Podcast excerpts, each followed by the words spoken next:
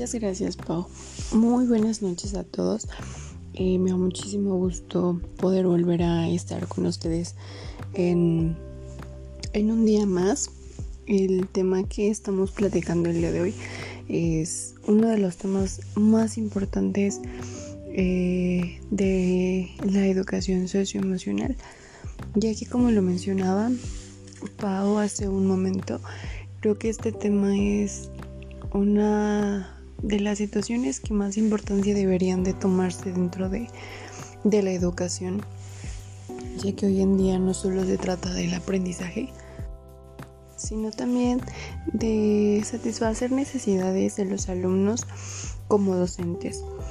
Entonces, el propósito quizás de la educación socioemocional es pasar de una educación afectiva a una educación del afecto donde se tome conciencia realmente de lo que los alumnos quieren, de lo que los alumnos necesitan, incluso de su manera de sentir. Esto implica que ellos, eh, los alumnos y los docentes, puedan generar un espacio donde haya escucha activa, una relación de respeto mutuo, que se dé lugar a la participación y que haya actitudes y pautas de convivencia que lleven a tener un comportamiento que caracterice las cinco dimensiones socioemocionales que se conforman durante el programa de aprendizajes clave. Como lo mencionaba Pau hace un momento, hay diferentes factores que nacen de estas orientaciones didácticas que van a ayudar claramente a fomentar la convivencia, el respeto, el desarrollo de esas habilidades de los alumnos para que puedan ser explotadas en cualquier ámbito de su vida.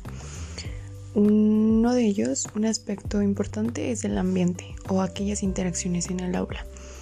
Estas interacciones tienen que tener un sentido de pertenencia, es decir, que los alumnos logren conducirse al desarrollo emocional y que de manera práctica el docente pueda establecer pues una serie de rutinas, ¿no? Que se basen en toda esta convivencia y que puedan ser saludables tanto para alumnos como para los docentes.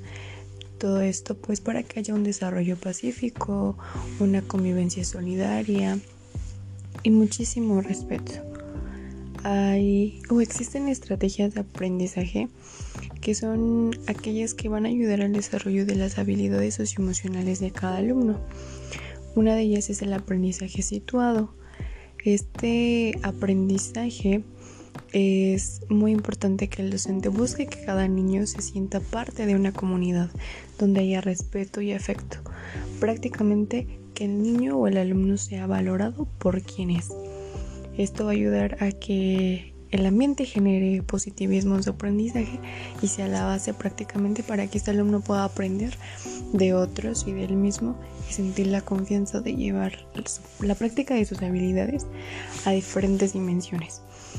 El aprendizaje dialógico es otra estrategia que particularmente utiliza el autoconocimiento, ya que contrasta las propias ideas con las de los demás y así llegan a una autorregulación que interviene en la solución pacífica de los conflictos.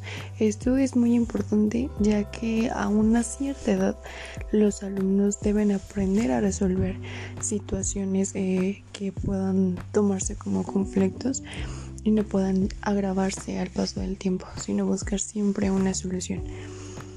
También el aprendizaje basado en el juego bueno, esta es una técnica o una estrategia, pues yo creo que creo sería la más utilizada en las escuelas, ya que aquí el juego lo manifiestan libre, imaginativo, de roles o quizás sea el espacio central del desarrollo de las habilidades cognitivas y socioemocionales del niño, ya que en esta es como generalmente los alumnos pueden expresarse de una manera mejor y más libre.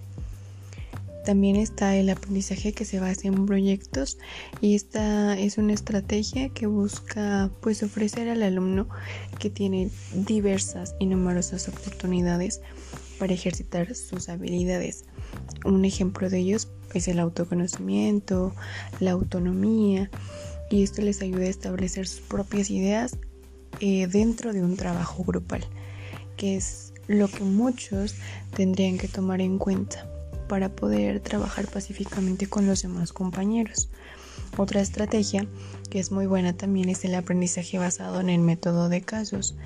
Esta pues es mediante la práctica del análisis de las experiencias y situaciones de la vida real.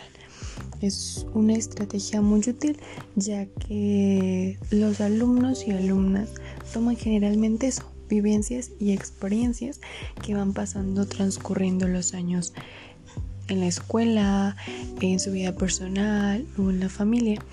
Y es muy recomendable ya que estas situaciones a veces suelen ser problemáticas o controversiales. Y aquí, dentro de estos problemas o de estas controversias o situaciones conflictivas, se buscan las soluciones y después se ponen en práctica. ¿Para qué? Para la autorregulación y autonomía particularmente de cada alumno y ellos mismos puedan tomar decisiones que involucre una atención focalizada y una escucha activa, así como tomar perspectiva de diferentes situaciones, diferentes puntos de vista o de cosas que podrían pasar si ellos tomaran otro rumbo. Esto es muy importante para los alumnos. Yo creo que tienen muchísimo de qué hablar, muchísimo de qué tomar y es algo que también a ellos y a los docentes les ayuda. ¿Por qué? Porque como docente comienzas a conocer a tu alumno, comienzas a explorarlo, por así decirlo, comienzas a darle forma a aquellas situaciones o aquellas necesidades en las que necesitas focalizar. Aquí vamos a hablar de otra situación que es muy importante, que son las evaluaciones. Esas evaluaciones en la educación socioemocional tienen un objetivo claro, que los estudiantes desarrollen herramientas que les permitan poner en práctica acciones, actitudes que se encaminen a generar un sentimiento de bienestar consigo mismo y hacia los demás. ¿Cómo se va a realizar esto? Bueno, pues se va a realizar a través de actividades y rutinas que se, asocien perdón, a actividades escolares donde los alumnos aprendan a lidiar de forma pues satisfactoria con los estados emocionales impulsivos o aflictivos que hacen que su vida emocional y sus relaciones interpersonales eh, detonen con situaciones como la motivación o su aprendizaje académico o simplemente para su vida personal. Se hace una intervención y esa intervención en el ámbito educativo precisa que la evaluación sea óptima y constante para que así sus resultados se puedan contrastar más adelante. Bueno, también esto implica pues una dificultad ya veremos que esto es que las emociones son subjetivas y por tanto difíciles de medir. No hay algo con lo que tú puedas eh, medir una emoción y que sea totalmente efectivo. Entonces este programa propone una evaluación cualitativa y formativa donde se permite atender procesos de aprendizaje de los alumnos, se genere apoyo o retroalimentación de los conocimientos, habilidades y actitudes de enseñanza y aprendizaje donde se tengan que fortalecer. También se podrán poner en práctica proyectos y programas de estudio donde se puedan explorar formas más creativas de interacción entre profesores y alumnos. Esta evaluación formativa se va a concebir como un proceso de valoración continua y permanente durante el curso de los alumnos. ¿Para qué? Para que se intervenga de forma oportuna y así los docentes se les puedan ofrecer ayuda y apoyo necesario en el momento apropiado. Y bueno, ellos tendrán que tomar el papel de hacer los ajustes necesarios a esta práctica.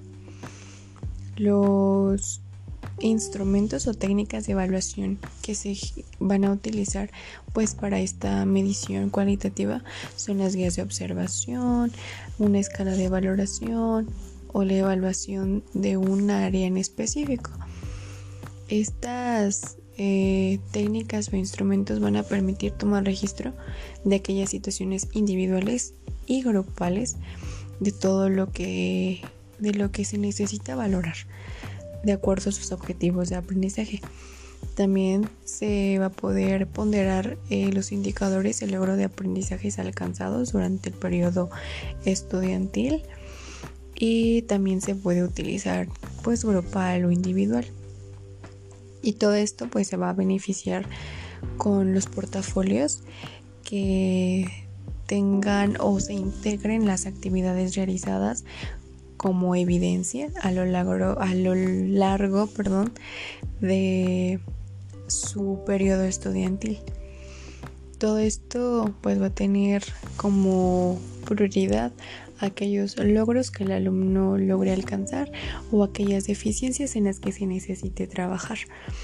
Por ello es muy importante tomar este tema dentro de, de la educación, ya que la orientación es pues una manera de encaminar al alumno, de estar prácticamente al lado de él, tratando de encontrar o de permitir ver las necesidades de cada alumno, de cada alumna, que es lo que va a detonar el apoyo y el reforzamiento que se necesite para que los alumnos puedan subir no solamente su aprendizaje, no solamente el rendimiento en la escuela, sino también esto va a ayudar a que los alumnos puedan explorar, explotar y hacer crecer sus, sus habilidades emocionales y afectivas dentro del aula para que el día de mañana pues nuestros alumnos, nuestras alumnas puedan eh, convivir pacíficamente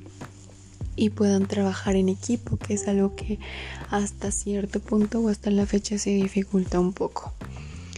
Pero bueno, yo creo que esto es algo que se tiene que ir poniendo en práctica, son temas que se tienen que ir reforzando cada vez más y hacer de, nuestros alumnos, de nuestras alumnas, mejores personas, donde no solo tengan un aprendizaje valioso, sino también significativo. Y bueno, creo que el día de hoy terminamos con, este tema. Eh, espero que haya sido de gran ayuda para todos y que cada uno tome conciencia de lo que se debe hacer dentro del aula para generar esa confianza hacia los alumnos y que cada uno de ellos pueda acercarse y explotarse y conocerse a sí mismo. Me da muchísimo gusto haberlos sintonizado el día de hoy y que nos hayan escuchado. Eh, nos vemos otro día para hablar de más temas de educación. Y nos despedimos, mi compañera Paola y yo, y nos vemos en la próxima. Hasta luego.